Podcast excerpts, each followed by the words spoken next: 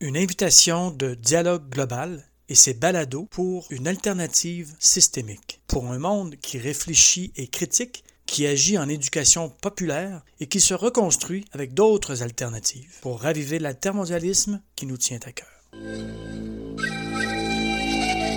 Dialogue global.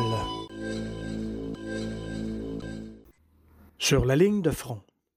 Une série de balados sur les mouvements et les personnes qui résistent à l'oppression et à la violence dans le monde présenté par Dialogue Global, en association avec Intercol, la plateforme altermondialiste et Spectre. Aujourd'hui, dans notre monde, des crises éclatent ici et là, dont certaines attirent l'attention et d'autres pas. Ces crises sont habituellement le point culminant d'une série de tensions qui atteignent un seuil critique. Elles illustrent l'incapacité de régimes qui violent les droits et aggrave la pauvreté et l'injustice. Parallèlement, ces crises expriment la colère, le refus et aussi l'espoir de populations fragilisées de reconstruire leur pays. Comme on le voit ces jours-ci en Colombie, en Haïti, en Palestine, en Birmanie et de bien d'autres endroits dont on entend peu parler. Dialogue Global organise sur ce thème une série de balados qui permettront de donner la parole aux acteurs et aux actrices sur le terrain, ceux et celles qui mobilise les sociétés civiles dans la résistance civile. Avec ses correspondants, ses correspondantes, nous essaierons de comprendre comment ils, elles, trouvent le courage de confronter la violence et la répression tout en imaginant l'après-crise. Dialogue global. Sur la ligne de front, Michel Varchaski est un journaliste israélien cofondateur et président du Centre d'information alternative de Jérusalem, il se présente à la fois comme un pacifiste et un anti-sioniste et souhaite le remplacement de l'État juif par un État binational. Il crée en 1984 le Centre d'information alternative qui rassemble plusieurs mouvements pacifistes israéliens et organisations palestiniennes. Il fournit aux organisations internationales et aux missions diplomatiques une analyse détaillée de la situation et de ses impacts sur le plan économique et social, ainsi qu'en informant la population. Le Centre d'information alternative a été récompensé en décembre 2012 par le Prix des droits de l'homme de la République française. Dialogue global sur la ligne de front. Décrivez-nous la situation en Israël et en Palestine. Où est-ce qu'on s'en va avec ça? Alors, je vais peut-être vous surprendre, mais derrière euh, les initiatives euh, extrêmement brutales du pouvoir israélien, il n'y a pas de, une stratégie, il y a d'abord l'intérêt personnel du Premier ministre Netanyahou qui essaye de se maintenir coûte que coûte au pouvoir, qui n'a pas de majorité parlementaire, alors qu'il a fait quatre élections en deux ans pour essayer de l'avoir. Et pour lui, c'est une question personnelle. Il a une série de dossiers pour corruption aggravée qui ont, il est un procès qui a enfin commencé. Il essaye de sauver sa peau, d'abord et avant tout. Euh, ses initiatives politiques sont motivées par ses intérêts personnels avant de l'être par euh, des choix stratégiques. Et c'est d'ailleurs la raison pour laquelle il est, depuis quelque temps, fortement critiqué par euh, l'appareil sécuritaire israélien, pas la police qui a ses bottes, mais les services de renseignement, les renseignements militaires qui disent c'est une politique suicidaire. Ils critiquent ouvertement le. Alors c'est jamais eux, c'est ceux qui sont à la retraite. En général, ils s'expriment à travers les anciens qui ont une liberté de parole, mais on sait qu'ils représentent l'opinion des instances qu'ils dirigeaient il n'y a pas très longtemps encore, en particulier touché à Jérusalem. Jérusalem, c'est surprenant comme Israël a réussi dans, dans, les gouvernements précédents, en part des crises ici et là, à gérer une population de, qui est 40% quand même de Palestiniens, une ville qui est extrêmement symbolique pour les Palestiniens, mais je dirais pour l'ensemble du monde arabe, voire musulman. Et ce qui est désolant, c'est de voir comment une politique relativement intelligente euh, qui avait été mise en place par les différents gouvernements depuis maintenant euh, une cinquantaine d'années s'écroule par une non-politique et une série de provocations, tout simplement de provocations du gouvernement, ou en tous les cas soutenues par le gouvernement, contre la population palestinienne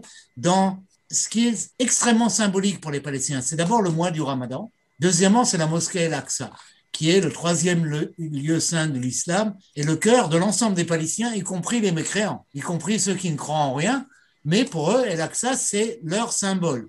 Attaquer euh, avec des gaz lacrymaux des, croyants qui font la prière à El-Aqsa, on ne peut pas imaginer pire provocation pour euh, les Palestiniens, mais je dirais bien au-delà. Et ça montre à quel point ce gouvernement a perdu les pédales quelque part. Pour se maintenir au pouvoir, tout est permis en ce qui concerne Netanyahou, y compris des politiques qui à terme sont suicidaires pour l'État d'Israël. Par exemple, Biden a été élu aux États-Unis, ce qui était une gifle pour Netanyahou, qui avait misé toutes ses cartes sur euh, le voyou euh, Trump, qui a humilié le Parti démocratique, qui lui-même est en train de vivre une mise à jour, je dirais, euh, générale, le poids des jeunes démocrates, la popularité de Sanders, mais surtout le sentiment d'avoir un Premier ministre israélien et un Premier ministre qui est bien en place pour l'instant, qui est intervenu dans la politique américaine, a craché sur le Parti démocratique, ce qui était une rupture avec la politique traditionnelle bipartisane d'Israël.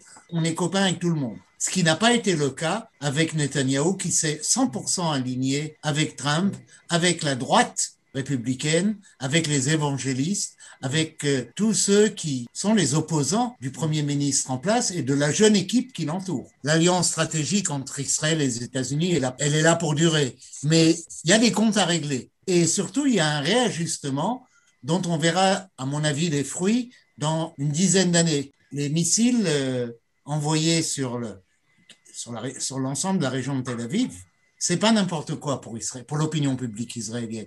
Ça fait mal, ça touche en particulier, non pas, ça touche Tel Aviv. Tel Aviv, c'est les modérés israéliens. Tel Aviv, mais c'est aussi ceux qui créent les richesses en Israël. Tel Aviv, c'est un concept global, c'est pas simplement la ville de Tel Aviv, c'est l'Israël laïque, plutôt modéré comparé au reste. Mais quand on touche à son quotidien, quand ils doivent rentrer dans les abris, ça non. Ça a un effet immédiat sur cette partie qui est 50% de la population, qui n'intervient pas, ne s'oppose pas euh, à la politique de Netanyahou, tant qu'ils n'ont pas à payer pour cette politique. Dès qu'ils ont à payer, ils disent ah non, ça non. En ce sens-là, la capacité du Hamas de pouvoir attaquer non seulement les pauvres villages qui se trouvent proches de Gaza, mais la grande banlieue de Tel Aviv, c'est pas n'importe quoi. Et ça a un effet. Et c'est la raison pour laquelle, à mon avis, il va y avoir un accord. Gaza le, la capacité de résistance, de résilience des Palestiniens, mais en particulier des Gazaouis. Ils savent faire le dos rond, prendre les coups. Ils savent, entre les coups qu'ils se reçoivent sur la gueule, euh, donner des, ripostes qui font mal. Ils sont dérisoires si on parle de rapport de force militaire, et qui font mal, montrent encore l'impuissance euh, de Mahmoud Abbas et de, des choix politiques et stratégiques qu'il a fait depuis des années, euh, qui sont dans une impasse totale. Hamas est capable d'obtenir avec quelques centaines de roquettes beaucoup plus que Mahmoud Abbas et sa, sa tentative d'être euh, d'être gentil. Ben c'est c'est le moment où l'Égypte bouge déjà beaucoup et va bouger pour obtenir un cessez-le-feu, un accord qui sera soutenu par Biden ou qui sera poussé même par Biden. Tout le monde dira on a gagné. La politique de Netanyahou a une base politique, une base électorale qui est inconditionnelle, comme celle de Trump quoi qu'il fasse et quoi qu'il dise, ils sont avec lui. Ce qui, d'un point de vue parlementaire, ça ne se traduit pas par une majorité. C'est pourquoi on a quatre élections depuis deux ans. Il essaye d'avoir une majorité. Il réussit pas mal à éroder les opposants. On l'a vu avec euh, Gantz, le chef de l'opposition qui est venu ramper vers le gouvernement Netanyahou. Ils utilisent tous les moyens. Il faut savoir que le gouvernement Netanyahou est un gouvernement mafieux. C'est des bandits qui font des chantages, rentrent dans la vie personnelle des gens, menacent de dévoiler des secrets honteux, et c'est ce qu'ils ont réussi à faire avec euh, Gantz. Je pense pas qu'ils le feront avec. C'est ce qu'ils ont fait avec Bennett et sa femme, une histoire euh, invraisemblable. Et ils polluent les réseaux sociaux de saleté qui font peur aux gens. Mais une pourriture pas simplement d'une direction politique. Il y a une pourriture dans la classe politique, une pourriture dans les milieux de la haute finance, une pollution de la vie politique et sociale en Israël, ce qui explique entre autres pourquoi tant de jeunes partent. quittent le bateau, ils n'auront pas le cordon ombilical avec Israël, ils reviennent pendant les vacances, ils gardent des liens. S'ils ont une job opportunity meilleure à Tel Aviv, ils viendront à Tel Aviv, mais ils ont toujours l'option de partir. Et énormément de jeunes, et en particulier les jeunes formés qui ont une formation, vont ailleurs. Euh, aujourd'hui, la capitale culturelle, depuis longtemps, n'est plus Jérusalem ou Tel Aviv, c'est Berlin. Quel paradoxe et quelle ironie de l'histoire à Berlin se trouvent les meilleurs intellectuels israéliens, les meilleurs intellectuels qui réfléchissent sur Israël, sur la question juive, etc. C'est là-bas qu'on les trouve. Mais le problème pour nous, c'est que c'est notre base qui disparaît. Ce qui reste, c'est les voyous. Michel Varchaski. Est-ce que le système électoral, est-ce que le mode de scrutin peut aussi être euh, une source de problème? Alors, moi, je suis un grand partisan euh, du système proportionnel euh, quasiment intégral. Je pense qu'il est le plus représentatif de l'opinion, mais c'est vrai qu'il est aussi la source de coalition, de nécessité de coalition, de fragmentation et donc de coalition. L'alliance qui est maintenant euh, de béton entre euh, le Likoud, ou plutôt le, Netanyahu et sa bande, et les partis ultra-religieux, et le résultat, il a besoin d'eux, eux ont besoin de lui pour financer leurs institutions, mais ça crée un bloc euh, parlementaire majoritaire qui pèse, qui a son poids, qui a son importance. Est-ce qu'il y a des discussions pour changer ce mode de scrutin? Est-ce que la Constitution le permet? Il n'y a pas de constitution en Israël, c'est un des problèmes. Il n'y a pas de constitution parce que les partis religieux, dès 1948, disaient la seule constitution, c'est la Bible. Et donc, ce qu'on a en Israël, c'est un système un peu comme les Américains, où de fait, ce sont des lois constitutionnelles qui ont été votées au cours des années, qui ont un poids un peu plus important que les lois normales, mais qui restent quand même des lois qu'une majorité, une majorité spéciale peut changer, et on a changé. On a des, lois constitutionnelles, comme la loi sur Israël votée par le dernier Parlement, Israël comme État-nation du peuple juif, qui affirme constitutionnellement que les Palestiniens, les citoyens palestiniens d'Israël, sont des citoyens de seconde zone. Sur le front, pouvez-vous nous témoigner comment ça se passe actuellement? Euh, c'est pas seulement à Gaza, c'est partout. Netanyahou a, a, mis le feu aux poudres. On s'attaque à des symboles qui parlent à tous les Palestiniens, d'ailleurs, quelle que soit leur confession. Il y a un quartier de leader aussi qui a été touché, si je ne m'abuse. C'est le quartier de Chergerach où nous manifestons maintenant depuis plusieurs années, depuis 7 ou 8 ans déjà, où on est en train, une politique d'épuration ethnique de ce quartier et de remplacer euh, euh, la population arabe, qui elle-même est une population de réfugiés que l'ONU a installée en 48 là-bas, parce que leur terre se trouvait, leur maison, leur terre se trouvait de l'autre côté. Ils sont menacés, et c'est plus qu'une menace, c'est déjà une réalité, d'une deuxième épuration dans ce quartier de Chergerach, qui est un des, des enjeux d'une partie de l'extrême droite au gouvernement. Ben Gvir, qui est député du parti qui était interdit en Israël pour ses positions racistes et fascistes, mais qui est aujourd'hui membre de la coalition gouvernementale, manifeste régulièrement là-bas pour pousser les Palestiniens qui restent dans ce quartier à partir. Jusqu'à quel point ces derniers événements des derniers jours euh, ont aggravé la pauvreté et les injustices? Disons une chose importante, Israël économiquement se porte très bien. Dans les indices euh, des instances internationales. Israël est annoté depuis des années AAA, un pays qui exporte des technologies, exporte des armes, exporte des capitaux. Israël est un pays riche, très riche. Un pays riche n'exclut pas la pauvreté. Il y a beaucoup de pauvres en Israël. Les chiffres varient entre 20 et 25% des enfants israéliens, je ne parle pas de Cisjordanie, je ne parle pas de Gaza, vivent sous le seuil de pauvreté c'est-à-dire environ 20% des ménages. Derrière la richesse israélienne, c'est la pauvreté qui existe, mais elle est, cette pauvreté, elle est loin du regard. Elle n'est pas à Tel Aviv, ou dans le grand Tel Aviv, elle n'est pas dans les, le centre de Jérusalem, elle se trouve dans ce qu'on appelle la périphérie en Israël. Qui est une périphérie sociale, mais aussi une périphérie géographique. Mais j'étais il y a 15 jours dans la ville de Ramat Bet Shemesh, qui est à 20 km de Jérusalem, on se croit euh, dans les années 60. En termes, on voit la pauvreté dans la rue, spécialement. Alors, cette pauvreté existe dans la minorité arabe, la minorité palestinienne, elle existe aussi beaucoup dans les communautés ultra-religieuses. Des familles nombreuses avec facilement 10 gosses, 12 gosses. Le père très souvent étudie le Talmud et donc ne travaille pas, c'est les gens qui vivent dans des conditions extrêmement modestes. Alors, il n'y a pas de, les gens ne meurent pas de faim en Israël, tout le monde a à manger, mais il y a très clairement une couche non négligeable de pauvres en Israël. Je répète, en particulier chez les Arabes et chez les religieux. Gaza, oui, il y a une forte pauvreté, mais il y a aussi une solidarité la force, je dirais, un des éléments de la force euh, du peuple palestinien, du peuple palestinien sous occupation israélienne, où qu'il soit, c'est la solidarité communautaire qui est le résultat, alors c'est de la sociologie euh, rapide et à bon marché, d'une société qui restait encore dans sa mentalité paysanne, qui était paysanne, qui, dont la majorité n'a plus de terre, mais qui a les modes de vie et de solidarité communautaire d'une société paysanne. On se tient ensemble, tu as des problèmes, ton oncle t'aidera. Et c'est un des éléments de la force de résilience des Palestiniens. C'est le mot, Soumoud, c'est la résilience, c'est la capacité de s'accrocher. Et je pense que si c'était une société qui s'était urbanisée depuis longtemps, cette solidarité serait moins forte. Et donc cette capacité de s'accrocher serait moins forte. C'est encore une société où il y a une solidarité très forte. Il n'y a jamais eu de coexistence. Il y a eu des existences côte à côte, si on veut, mais jamais de coexistence.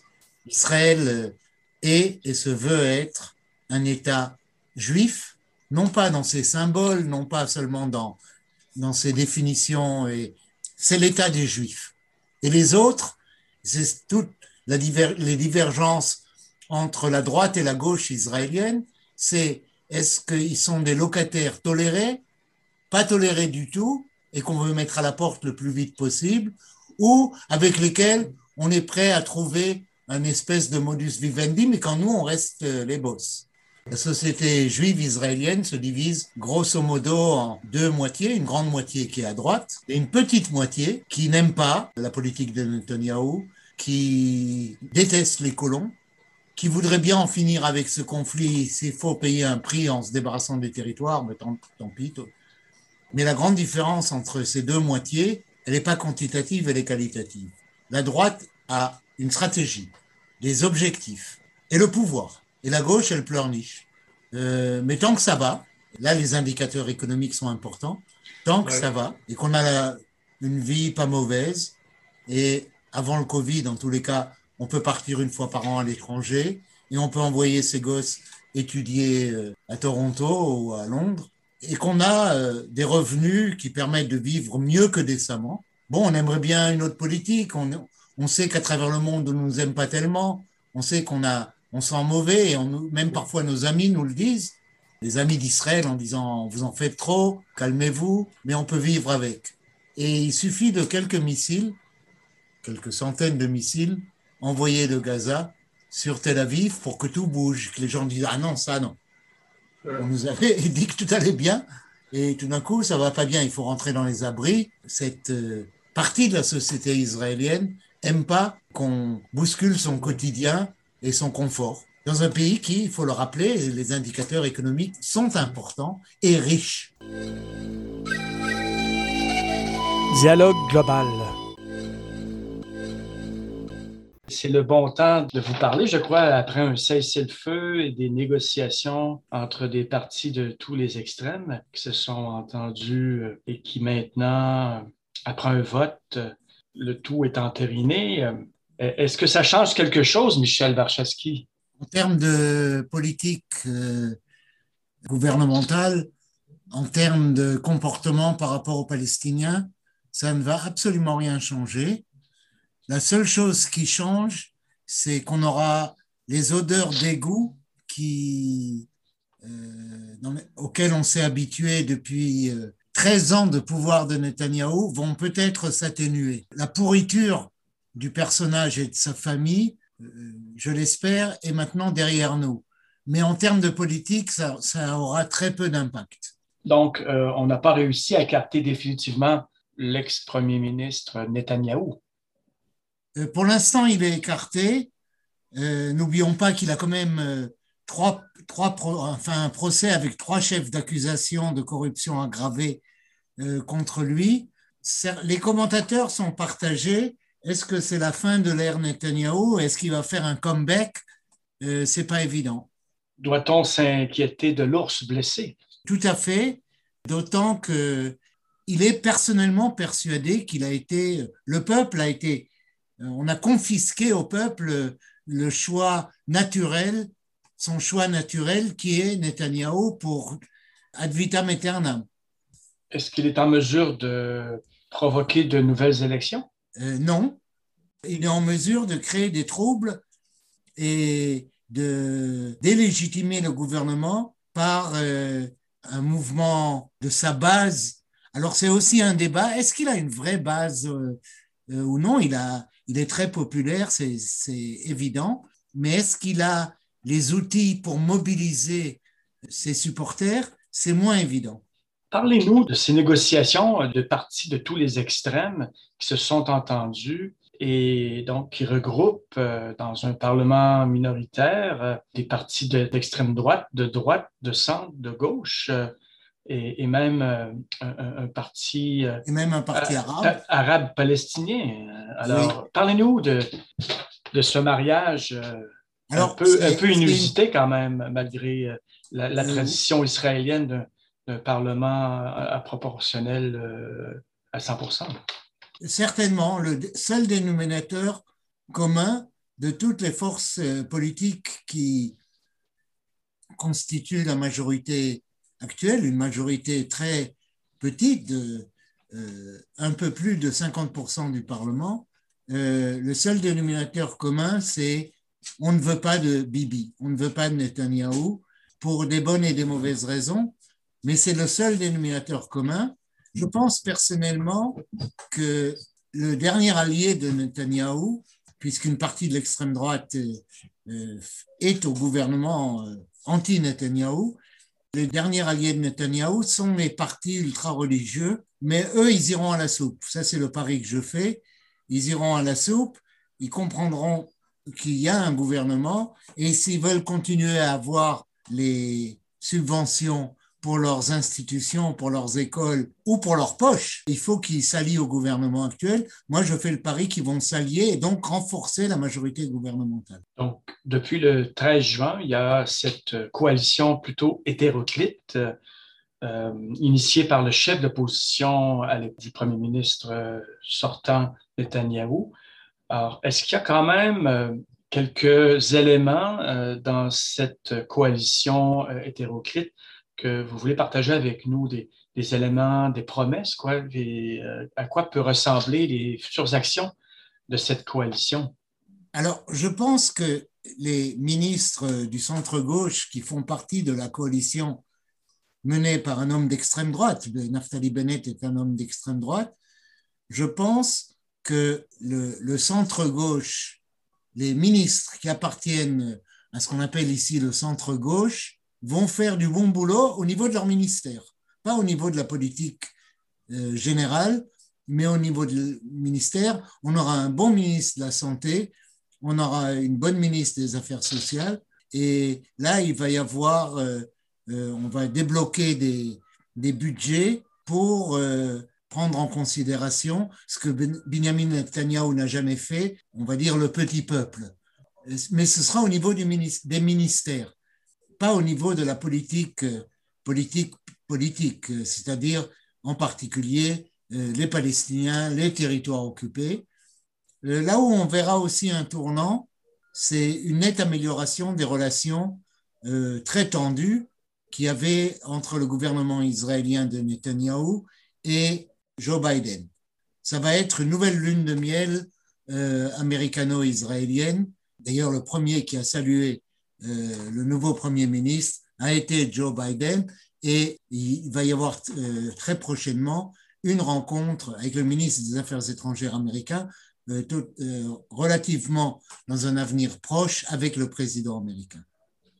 Et juste en, terminant, Michel Barchaski, vous nous aviez soulevé le problème de vaccination.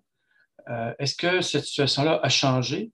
Les groupes qui voulaient offrir la vaccination du côté de la Palestine ou en dehors ah. d'Israël. Euh, on sont même allés jusqu'en Cour suprême pour, euh, pour, pour ne pas partager la, stratégie de vaccination israélienne. Oui, il y a, mais c'est une, minorité. Le problème principal, c'est l'accès à la vaccination de la population de Gaza et euh, de la population de la Cisjordanie. Euh, dont seule une petite partie est vaccinée. Même le personnel médical n'est pas entièrement vacciné, et ce, malgré l'apport en particulier du Qatar pour euh, contribuer à une vaccination massive de la population palestinienne. Est-ce que le G7, qui a promis un milliard de vaccins, va voir euh, de ces vaccins se rendre jusqu'en Cisjordanie? Il faut l'espérer. C'est pas évident. Il y a quelque chose de cynique dans la politique israélienne et malheureusement, je pense pas que le nouveau gouvernement sera très différent. C'est on se sert du vaccin comme un moyen de pression sur la direction politique palestinienne euh, et donc sur la population. En terminant, Michel Varchaski, peut-on dire que plus ça change, plus c'est pareil? On peut le dire clairement. En termes de politique, je dirais qu'il euh, y a un domaine où ce ne sera pas la même chose, l'odeur. L'odeur, la puanteur euh, euh, de la corruption institutionnalisée avec le gouvernement Netanyahou, le discours brutal et euh, véritable discours de voyou, je pense qu'on, je ne sais pas si on va s'en débarrasser, mais en tous les cas, il va y avoir un gros bémol à ce comportement et à ces odeurs nauséabondes. Michel Wachowski, on vous souhaite euh, un peu d'air frais. Merci, c'est très gentil. Bonne fin de journée. Merci, Michel Warchaski d'avoir été à ce micro. Et en terminant, comment vous définissez-vous? Un militant anticolonialiste israélien, juif israélien à Jérusalem. Dialogue global. À la réalisation, Jean Cloutier.